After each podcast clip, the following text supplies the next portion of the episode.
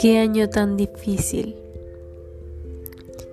como para salir de él sin aprender a valorar la lealtad de un amigo, el privilegio de tener la familia sana y completa, la fortaleza de un amor verdadero y la importancia de poder abrazar todos los días como si fuera la última vez.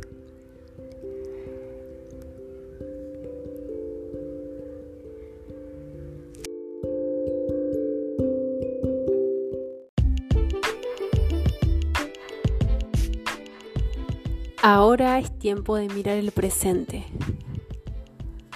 2022. Este va a ser un año en el que te aconsejo que nunca pares, nunca te conformes hasta que lo bueno sea mejor y lo mejor sea excelente. Feliz año nuevo, éxitos y tu momento es ahora.